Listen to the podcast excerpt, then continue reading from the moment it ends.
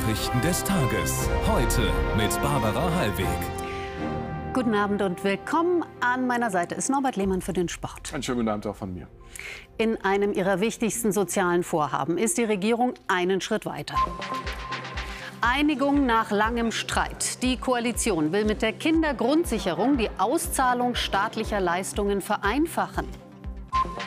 Ungewöhnliche Klage vor Europäischem Gerichtshof. Kinder und Jugendliche aus Portugal fordern strengere Klimaziele von Deutschland und 31 weiteren Staaten. Bertha, Ja, das Ei ist hart. Eine Hommage zu Loriots 100. Das Museum für komische Kunst zeigt mehr als 700 Exponate. Mehr Kinder aus der Armut holen, das ist das Ziel der Bundesregierung. Oft wissen Familien gar nicht, welche Leistungen ihnen zustehen und wie sie sie beantragen sollen. Genau das soll die Kindergrundsicherung ändern. Nach langem Streit hat der Gesetzentwurf heute eine weitere Hürde genommen. Das Kabinett hat sein Okay gegeben. Aus zwei Komponenten soll die Kindergrundsicherung bestehen. Einem garantierten Betrag, der das bisherige Kindergeld ersetzt, und einem Zusatzbetrag, der mögliche andere Leistungen bündelt, unter anderem den Kinderzuschlag. Kommen soll die, Grüne, die Grundsicherung schrittweise ab 2025. Zur Größenordnung, ursprünglich waren fürs erste Jahr zusätzliche 12 Milliarden Euro angedacht. Zugesagt sind jetzt nur noch 2,4. Viel zu wenig, meinen Kritiker. Britta Spiekermann. Ein Sicherheitsnetz für alle Kinder und Familien soll die Kindergrundsicherung sein, so verspricht es die Bundesfamilienministerin. die Kindergrundsicherung ist der Einstieg in eine wirksame und grundlegende Bekämpfung der strukturellen Kinderarmut in Deutschland. Wir fassen alle relevanten Leistungen für Kinder zu einer Leistung zusammen. Monatelang hatten Lisa Paus und der Bundesfinanzminister über die Kosten gestritten. Lindner auf der Bremse, Paus musste nachgeben. Fast drei Millionen Kinder und Jugendliche leben von staatlichen Leistungen, viele, obwohl ihre Eltern arbeiten. Familien sollen jetzt aktiv vom Staat auf ihre Ansprüche hingewiesen werden, der Staat also in der Bringschuld. Dass die neue Kindergrundsicherung ein Weg aus der Armut ist, daran haben Sozialverbände erhebliche Zweifel. Dafür hätte man Geld in die Hand nehmen müssen, dadurch, dafür hätte man die Leistungen wirklich deutlich verbessern müssen. Das ist nicht passiert. Man hat es bei einer reinen Verwaltungsreform im Prinzip äh, belassen. Finanzielle Vorteile könnte es für Alleinerziehende geben, Nachteile hingegen für Kinder von Asylbewerbern, denen 20 Euro pro Monat gestrichen werden sollen. Von der Bundesagentur für Arbeit der ausführenden Behörde bedenken, ob der Starttermin 1. Januar 2025 überhaupt realistisch ist. 2000 neue Stellen sollen geschaffen werden. Die CDU sieht jetzt nur noch mehr Probleme. Für uns ist dieser Entwurf, so wie wir ihn jetzt vorliegen haben, nach wie vor ein großes Bürokratiemonster. Ein Abbau sehen wir nicht. Jetzt muss der Gesetzentwurf noch durch Parlament und Bundesrat. Die Zustimmung unionsgeführter Länder ist mehr als fraglich. Die große Asylrechtsreform der EU liegt derzeit auf Eis, auch wegen einer deutschen Blockade, für die die Grünen verantwortlich sind. Heute nun, einen Tag bevor die Innenminister in Brüssel beraten, hat der Kanzler sich geäußert. Berlin werde in Brüssel nichts aufhalten, sagte Scholz. Theo Koll in Berlin, was ist das? Ein Machtwort des Kanzlers, um die Grünen auf Linie zu bringen? Nein, ein Machtwort soll es im Kabinett nicht gegeben haben. Das haben mir jetzt mehrere Sitzungsteilnehmer bestätigt. Da ist man sich einig. Danach aber laufen die Interpretationen auseinander. Die einen sprechen von handlungsleitenden Worten des Kanzlers. Das kommt dann schon einer klaren Ansage, wenn nicht Anweisung, sehr nah. Die Baerbock-Seite sagt, es habe lediglich einen Appell des Kanzlers gegeben, die morgige Sitzung in Brüssel zu nutzen, um voranzukommen. Es geht im Wesentlichen äh, dabei um die sogenannte Krisenverordnung, mit der Staaten bei krisenhafter Migrationslage beispielsweise die haftähnliche Unterbringung von Migranten verlängern und auch die humanitären Standards absenken können. Außenministerin Baerbock hatte das, wie auch viele andere Grüne, bisher abgelehnt. Damit aber die gesamte in Brüssel geplante Reform des EU-Asylrechts blockiert.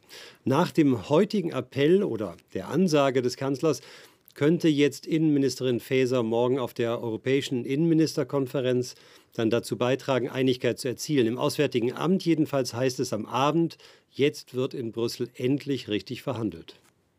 Danke für diese Einschätzung aus Berlin. Dankeschön, Theo Koll. Gerne. Innenministerin Faeser hat erweiterte Kontrollen im Grenzgebiet zu Polen und Tschechien angekündigt. Geplant seien flexible Schwerpunktkontrollen an wechselnden Orten entlang der Schleuserrouten. Die Auswirkungen auf Pendler und die Wirtschaft im Grenzgebiet sollten so gering wie möglich gehalten werden. Stationäre Grenzkontrollen schloss sie für die Zukunft aber nicht aus. Unionspolitiker kritisierten die Pläne als unzureichend. 33 Jahre nach der Wiedervereinigung sind Spuren der Teilung Deutschlands immer noch sichtbar. Einige sind aber auch verschwunden.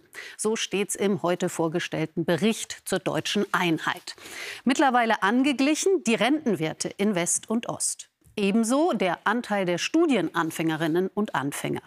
Unterschiedlich bleibt das verfügbare Haushaltseinkommen. Im Osten haben die Menschen durchschnittlich 11 Prozent weniger. Besonders schwierig ist es, die Lebensbedingungen in den ländlichen Regionen Ostdeutschlands anzugleichen. Andreas Künast. Das ist der typische Osten. Das Städtchen Korensalis, unweit von Leipzig, in dem das Gasthaus weg ist, die Apotheke dicht, die Sparkasse geschlossen und jetzt macht auch noch der Konsum, der letzte Laden zu.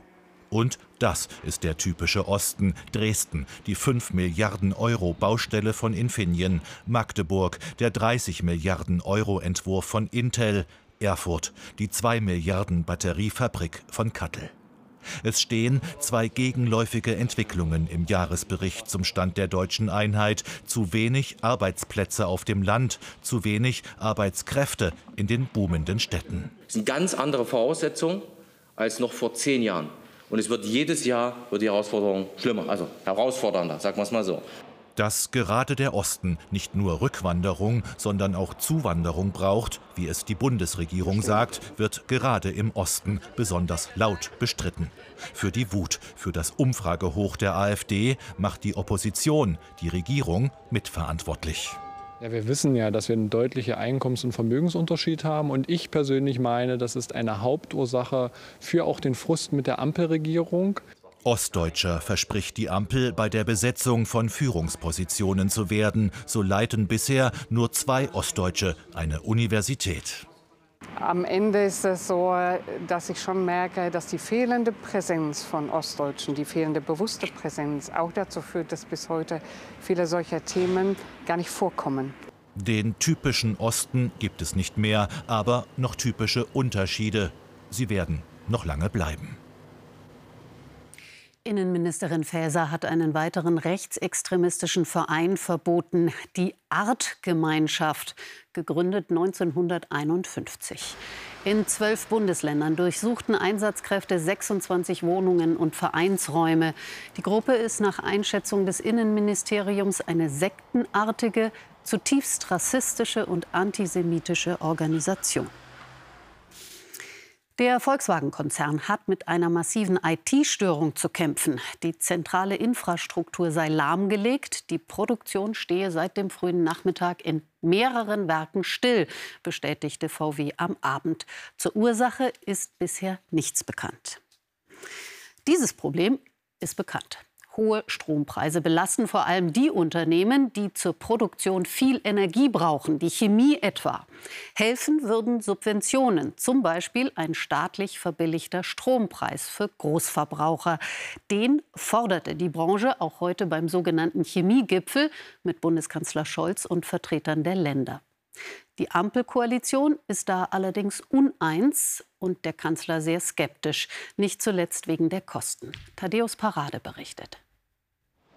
Der Chemiepark Marl im nördlichen Ruhrgebiet. Einer der größten Chemiestandorte Deutschlands. Hier produziert auch der Evonik-Konzern, erzählt zu den Top-Unternehmen der Branche.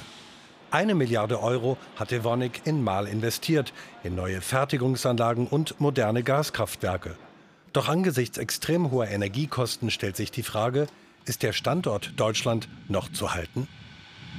Die chemische Industrie in Deutschland ist in einer schwierigen Situation, die ist krisenhaft.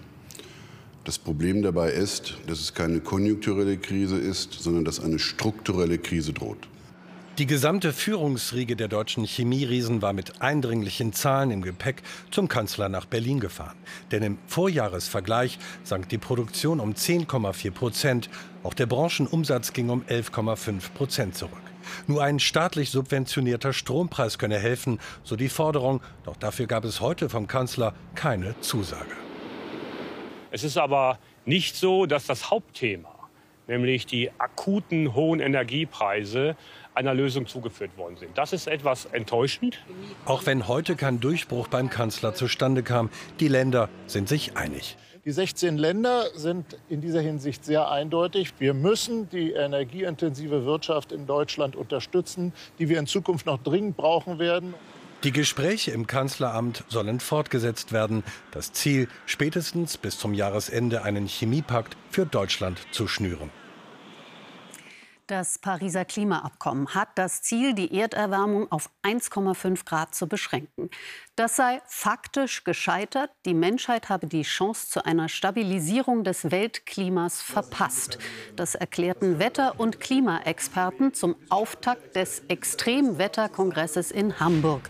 Die Erde stehe vor nicht mehr abwendbaren massiven Veränderungen. Extremes Wetter in Form von Hitzewellen oder Starkregen wie in Griechenland oder Libyen wird demnach weiter zunehmen. Andreas Stamm ist bei mir aus unserer Umweltredaktion. Andreas, was bedeutet das? Müssen wir uns damit abfinden, dass die Erderwärmung nicht mehr zu begrenzen ist? Nein, es bedeutet erstmal, dass die Erderwärmung weitergeht. Das 1,5 Grad Ziel wird wohl verfehlt. Da sind sich die Experten einig. Denn nicht nur der Bundesregierung fällt es einfach schwer, in Zeiten der Wirtschaftskrise Klimaschutzmaßnahmen voranzutreiben. Aber es gibt auch eine andere Botschaft eben von Deutschlands führenden Klima- und Wetterexperten, nur nicht den Kopf in den Sand stecken. Es tue sich weltweit viel in Sachen Klimaschutz trotz allem und wir müssen eben jedes Zehntel Grad verhindern. Jedes Zehntel Grad weniger, das rechnet sich am Ende. Und gerade die Klimaextremereignisse in diesem Jahr, die Wetterereignisse haben ja gezeigt, worauf wir uns einstellen müssen. Und das ist eine 1,2 Grad wärmere Welt. Wenn überhaupt nichts passiert, bewegen wir uns auf 3 Grad zu bis 21.00 und das hätte verheerende Konsequenzen. Alle, die davor Angst haben, wollen, dass es schneller geht. Manche kleben sich fest. Das macht andere wütend. Aber es gibt auch immer mehr, die sich für einen anderen Weg entscheiden und der ist vielleicht etwas ja, eleganter. Man klagt vor Gericht, man klagt Klimaschutzpolitik ein bei den Regierungen, die sich darauf verpflichtet haben. Und das nimmt zu und ist vielleicht ein sehr eleganter Weg, die Politik zum Handeln zu zwingen. Vielen Dank für diese Einschätzung. Andreas Stamm und auch unsere Kollegen von heute live sprechen dazu gleich mit Experten, unter anderem mit dem Klimaforscher Mujib Latif um 19.30 Uhr auf unseren Social-Media-Kanälen. Und auch sie versuchen das Klima mit Hilfe von Richtern zu retten. Sechs Kinder und Jugendliche aus Portugal. Sie haben die deutsche und 31 andere Regierungen verklagt vor dem Europäischen Gerichtshof für Menschenrechte. Ihr Ziel, per Gericht die Regierungen zu strengeren Klimazielen zu zwingen. Christian Semm hat Details. André, Katharina, Martim, Mariana, Claudia und Sophia sind aus Portugal nach Straßburg gekommen, damit sich in Sachen Klimaschutz etwas ändert. Die Länder, die sie verklagt haben, tun zu wenig für den Klimaschutz, finden die Jugendlichen. Sie sehen ihre Grundrechte verletzt. Es ist sehr wichtig, dass diese und andere Generationen verstehen, dass wir das nicht nur für uns selbst machen, sondern für uns alle. Unsere Stimme ist gemeinsam viel stärker. 2017, Hitzewelle auf der Iberischen Halbinsel. Temperaturen teilweise über 40 Grad. Dazu trockene Winde. Die Waldbrandserie in dem Jahr besonders verheerend. Vor allem diese Feuer seien für die sechs Jugendlichen der Auslöser gewesen, aktiv zu werden, sagen sie. Der Klimawandel beeinträchtigt unseren Alltag, erzählt der 15-jährige André.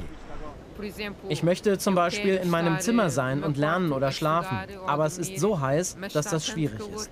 Ich möchte nach draußen gehen und mich dort bewegen können, Fahrrad fahren oder Basketball spielen, aber es ist so heiß, dass ich es einfach nicht kann. Aussagen wie diese sind wichtig, denn die Jugendlichen müssen die Richter in Straßburg davon überzeugen, dass sie persönlich von den Folgen des Klimawandels betroffen sind. Die angeklagten Länder, vertreten von über 80 Anwälten, weisen die Anklage zurück. Sie basiere auf bloßen Annahmen und leeren Hypothesen, hieß es. Ein Urteil wird im nächsten Jahr erwartet. Gewinnen die Jugendlichen, könnten den 32 Ländern hohe Strafen drohen. Manchen reicht ein Bild seines legendären Badewannensketches und schon haben sie Tränen vor Lachen in den Augen. Loriots Humor ist unerreicht. Im November wäre sein 100. Geburtstag. Aus diesem Anlass feiert ihn das Museum für komische Kunst in Frankfurt am Main mit einer Ausstellung. Ach was, heißt das Ganze. Ein großer Spaß, zeigt Peter Theissen.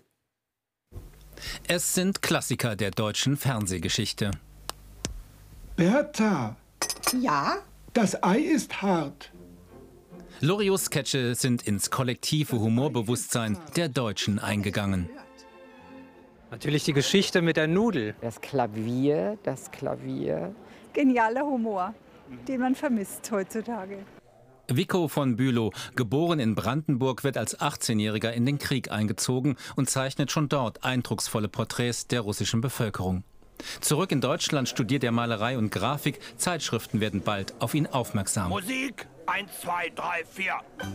Zu einer Legende wird er aber mit Figuren wie Wum und Wendelin im Fernsehen. Ich wünsch mir eine kleine Miezekatze für mein Wochenendhaus. Und mit Sketchen wie diesen. Holle Ridu Dödel Du. Du Dödel die. Herr Müller-Lüdenscheid, Herr Dr. Klöbner, ich lasse jetzt das Wasser ein, wenn Sie mich höflich darum bitten. Bitte. Höflich. Das Besondere an Loriots Humor ist die Sorgfalt, mit der er seine Sketche gedreht hat. Da stimmt das Timing. Er gilt da ja auch allgemein so als Pedant, aber man sieht dann nachher im Ergebnis, dass was Bleibenderes herausgekommen ist als äh, bei anderen Produktionen. Insgesamt 700 Exponate von Loriots zeitlosem Humor sind bis Februar in Frankfurt zu sehen.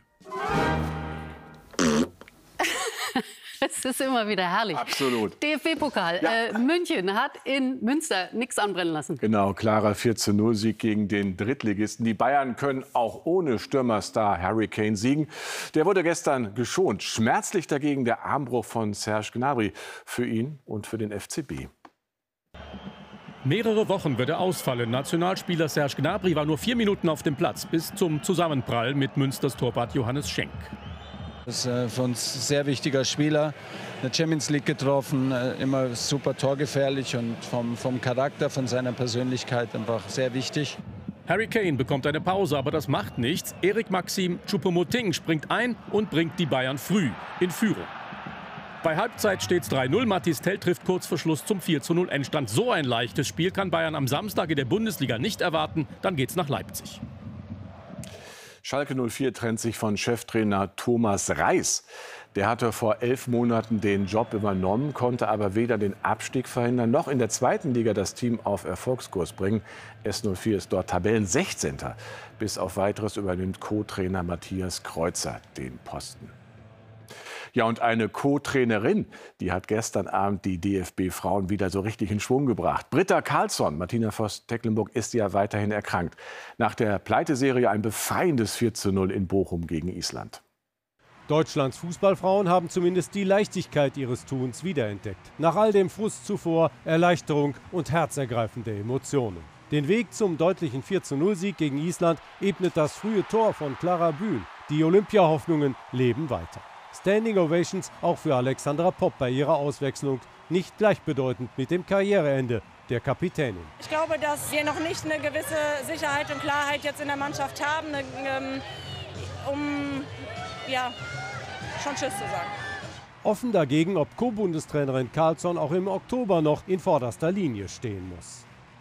Nächstes Spiel, 27. Oktober gegen Wales. Bis dahin dürfte die Trainerfrage wohl geklärt sein. Jawohl, werden wir sehen. Genau. Fehlt noch das Lotto. Die Gewinnzahlen lauten 2, 9, 19, 22, 40, 41 und die Superzahl. Acht weitere Gewinnzahlen finden Sie auf lotto.zdf.de und im ZDF-Text auf Seite 557. Das Wetter bringt morgen wieder Temperaturen bis 25 Grad und einiges an Sonne. Details hat gleich Christa Orben. Christian Sievers freut sich auf Sie im Heute-Journal um Viertel vor zehn. Und wir freuen uns, wenn Sie morgen wieder dabei sind. Einen schönen Abend noch. Auf Wiedersehen.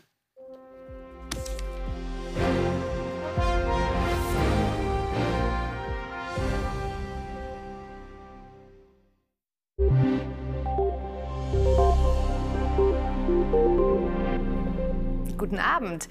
Heute gab es wieder schönstes Spätsommerwetter. Weite Teile Europas waren heute wolkenlos. Das galt aber nicht für Griechenland. Hier herrscht wieder Unwettergefahr mit kräftigen Gewittern und auch nicht für die britischen Inseln. Die wurden nämlich heute von einem Sturmtief erfasst. Uns bringt dieses Sturmtief zum einen die sehr warme Luft. Der September wird ja viel zu warm zu Ende gehen. Zum anderen bringt es uns Wolken. Hier die Wolken der Kaltfront. Heute Nacht erreichen die den Nordwesten. Im Südosten, da bleibt es klar. Örtlich bildet sich dichter Nebel. Wenn der sich morgen aber aufgelöst hat, scheint im Südosten häufig die Sonne. Im Nordwesten sind die dichteren Wolken unterwegs, aber es bleibt meist trocken. Der Wind dreht auf Südwest und wird lebhafter. Die Temperaturen sinken in der Nacht im Süden auf 7 bis 12 Grad. An der Nordsee bleibt es bei 17 Grad durch Wolken und Wind. Hier erreichen wir dann morgen 20 Grad. Ansonsten gibt es wieder Werte über 25 Grad sommerliche Werte im Osten und im Südwesten des Landes. Ab Freitag steigt dann die Regenwahrscheinlichkeit mit etwas mehr Wolken. Alles in allem geht der September, verabschiedet sich der September am Wochenende aber mit ruhigem und vor allem zu warmem Spätsommerwetter. Und damit auf Wiedersehen.